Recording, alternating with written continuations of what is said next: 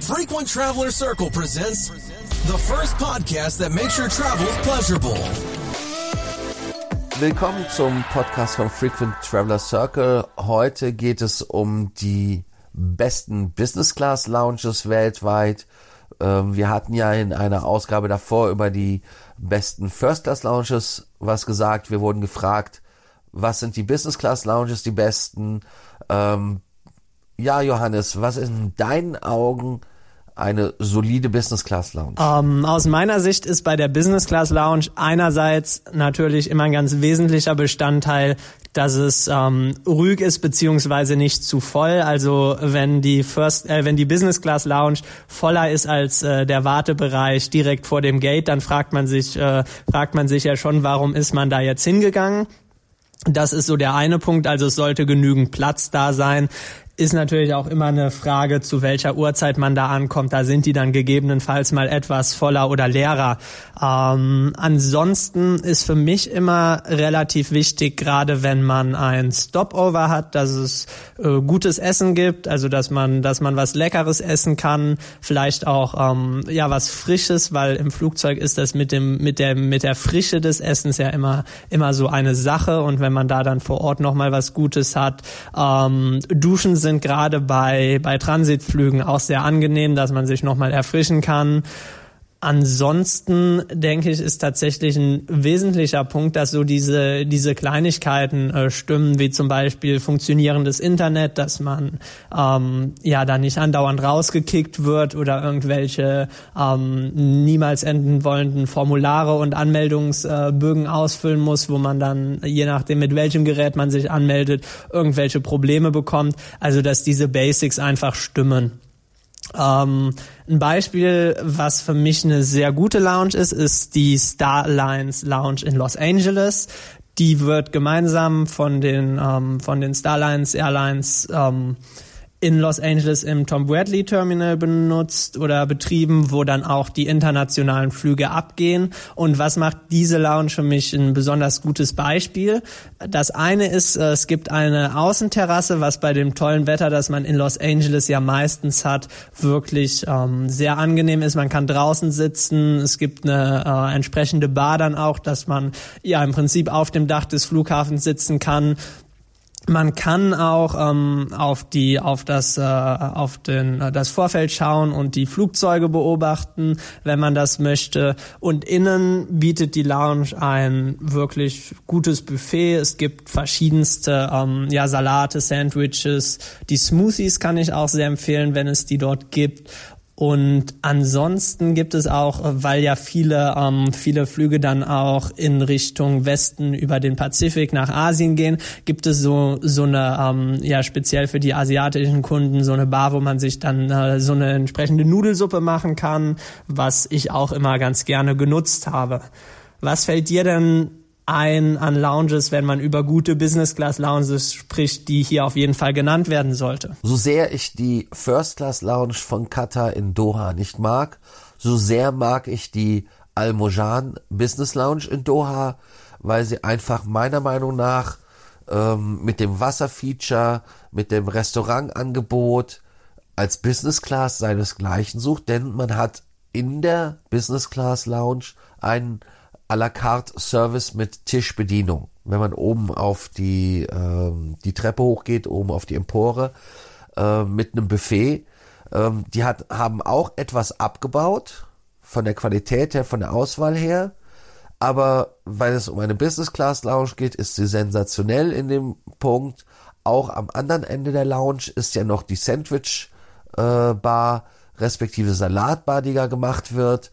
Und dann natürlich die ähm, Lounge von den Materialien her, mit dem Marmor und mit allem, das ist absolut äh, top-notch.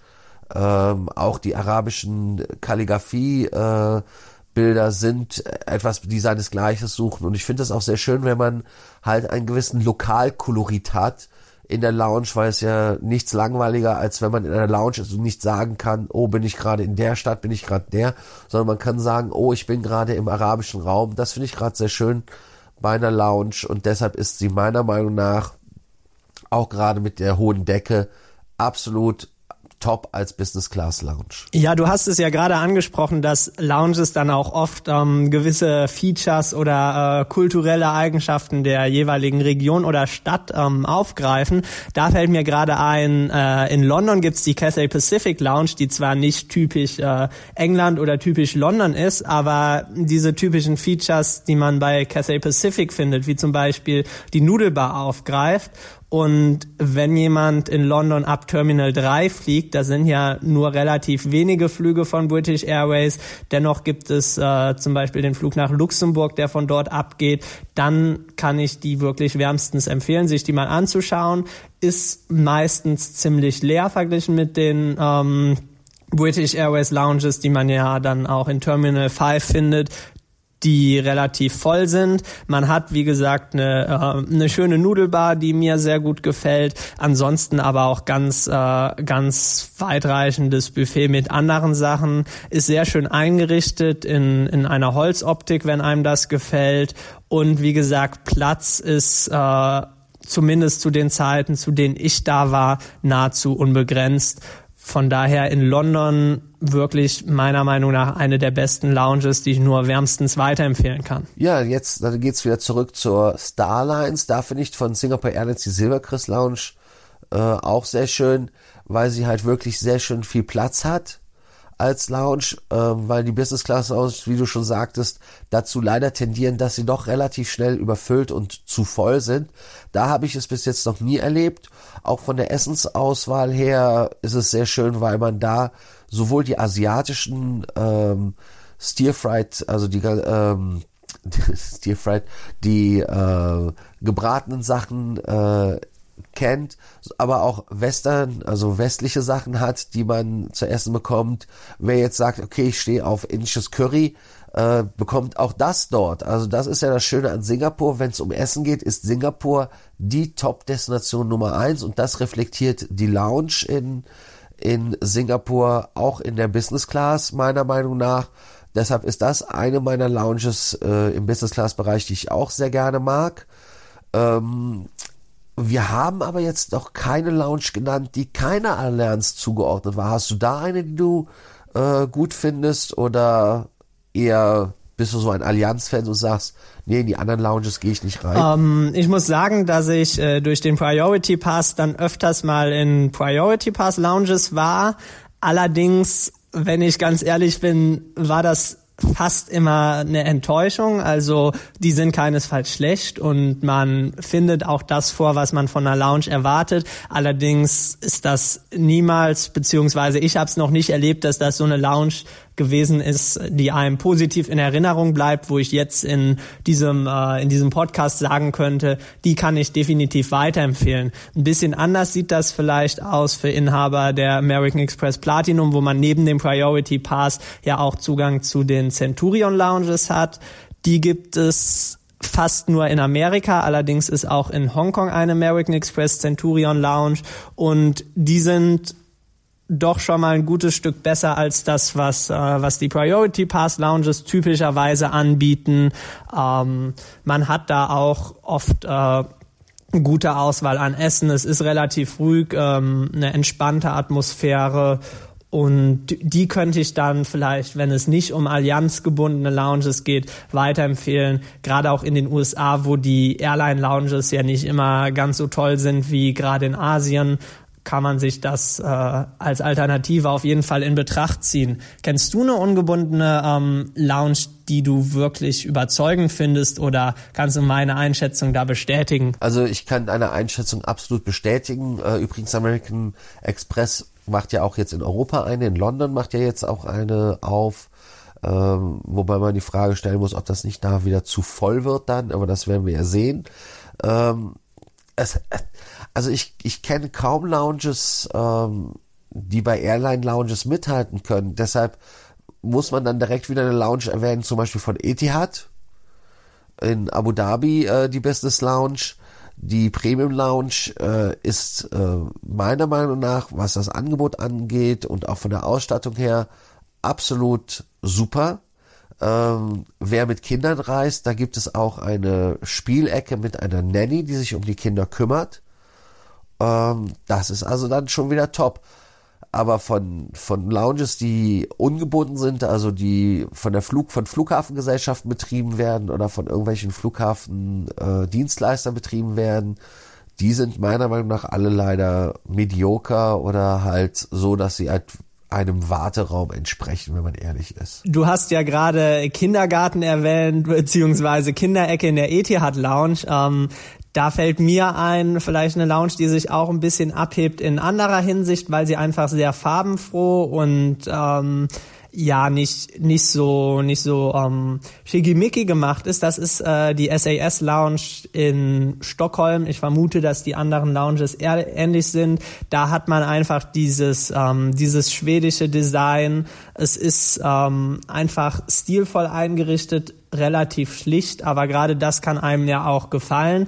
Ähnlich sieht's, äh, finde ich, beim Essen aus. Es gibt einfach sehr hohe Qualität. Es gibt aber jetzt nicht die ähm, besonders äh, sophisticateden Gerichte, sondern einfaches, aber wirklich wohlschmeckendes Essen, was auch von der Qualität absolut mithalten kann. Der Klassiker ist dann natürlich äh, die große Auswahl an Knäckebrot in verschiedenen Variationen, wo man sich wirklich in, wie in Schweden fühlt und das ist man da ja auch entsprechend. Fällt dir noch eine besondere Lounge ein, die hier in dieser Liste auf keinen Fall fehlen darf? Nee, ich wollte gerade noch was sagen zur SAS Lounge in, in äh, Stockholm, weil ich da ja gerade vor zwei Tagen wieder war. Ähm, ja, es ist Ikea, ne? Also ich, ich, bin in die Lounge gekommen und ich dachte so, das ist Ikea. Ähm, es fehlt jetzt nur noch das Schild, dass man weiß, in welcher Reihe man diesen Stuhl abholen kann im Lager. Ähm, und wo du sagst, Essen, ja, es, äh, also da gebe ich ja absolut recht. Das ist also solides Essen. Äh, ich bin kein Fischfan, es, aber es gibt halt Lachs, äh, der sehr großen Zuspruch gefunden hat. Was, was mich irritiert hat, war einfach wirklich, die haben drei riesen Lachsstücke da gehabt, also wirklich den kompletten Fisch, ja, und der war nach einer halben Stunde weg. Die mussten neu bringen. Ähm, äh, ich habe es nicht angefasst, weil wie gesagt, ich esse kein Fisch, aber das, das hatte ich dann beobachtet. Ähm, äh, es gab Salat, es gab eine Suppe, es war eine indische Currysuppe was war noch dort? Äh, Knäckebrot war da. Ähm, ja, also im Prinzip ist es halt ein, ein, ganz normales Essen. Ach ja, und sie hatten auch Weihnachtsbier da. Also das war ja auch ganz toll. Ähm, ich dachte, das wäre was anderes, aber als ich das dann aufgemacht habe, war das Weihnachtsbier. Da war ich dann auch etwas irritiert, äh, weil ich dachte eigentlich, das wäre irgendwie sowas Malz, äh, äh so Vitamalz oder sowas gewesen aber das war dann richtiges Bier. Aber ansonsten äh, gibt es da alles und deshalb sind die Lounges meiner Meinung nach top. Finde, er hat ja auch eine Top äh, Premium Lounge in den Helsinki, äh, auch ähnlich äh, wie SAS, also sehr, sehr äh, ja basic, aber qualitativ hochwertig, was das Essen angeht. Ähm, wer da meiner Meinung nach vielleicht ein, etwas eine Ausnahme darstellt, ähm, wenn man sagt, es ist äh, simpel, ist vielleicht die Qantas Lounge in Hongkong, die halt sehr stylisch und äh, auch äh, zeitlich äh, äh, etwas aktueller ist, ähm, die auch von den Farben her etwas mehr luxuriös daherkommt und wesentlich mehr damit dem Licht spielt. Äh, die haben ja zum Beispiel auch eine, äh, eine Möglichkeit, dass man sein Hemd sich pressen, also ist ja nicht kein Bügel, sondern nur gepresst wird ähm, oder die Schuhe poliert werden. Ähm, also das ist dann schon äh, sehr gut. Äh, auch gibt es da äh, eine Barbecue-Bar ähm, und Buffet, also essensmäßig auch. Also das wäre meiner Meinung nach so ein bisschen als Business Lounge ein Kontrast zu den nüchternen, sachlichen skandinavischen Lounges. Ja, wo du äh, die Qantas Lounge ansprichst, da muss ich auch nochmal sagen, ich hätte fast eine meiner Lieblingslounges vergessen. Das ist die äh, Qantas Lounge in Singapur die wirklich toll ist. Also man hat ein äh, unglaublich großes Buffet, zusätzlich aber auch à la carte Dining und eine Bar mit Bartender, wo man sich dann auch Cocktails bestellen kann das ist wirklich ganz große Klasse. Also der Service ist super. Ein Mitarbeiter hatte mir mal gesagt, dass sie von Sofitel trainiert werden würden und äh, daher ihren guten Service hatten. Ich fand das wirklich top Level und das ist auch tatsächlich eine Lounge, für die ich schon mal ähm, vom einen Terminal ins andere dann äh, rübergegangen bin. Da hatte ich einen Flug mit Qatar, der ich weiß nicht mehr welches Terminal es war, abging, aber da habe ich mich dann tatsächlich ähm, extra für die Lounge nochmal ins andere Terminal bewegt, weil das ist meiner Meinung nach mit eine der besten Business Class Lounges, die man so in der Welt vorfindet. Das war wieder unser Beitrag zum Thema Business Class Lounges in der Vielfliegerwelt. Äh, wenn ihr eine Lounge habt, wo ihr sagt, die möchtet ihr erwähnt haben oder die habt ihr vergessen, schreibt sie uns unten in den Kommentaren oder per E-Mail oder WhatsApp. Wir antworten euch gerne und freuen uns, wenn ihr beim letzten Postcast wieder dabei seid.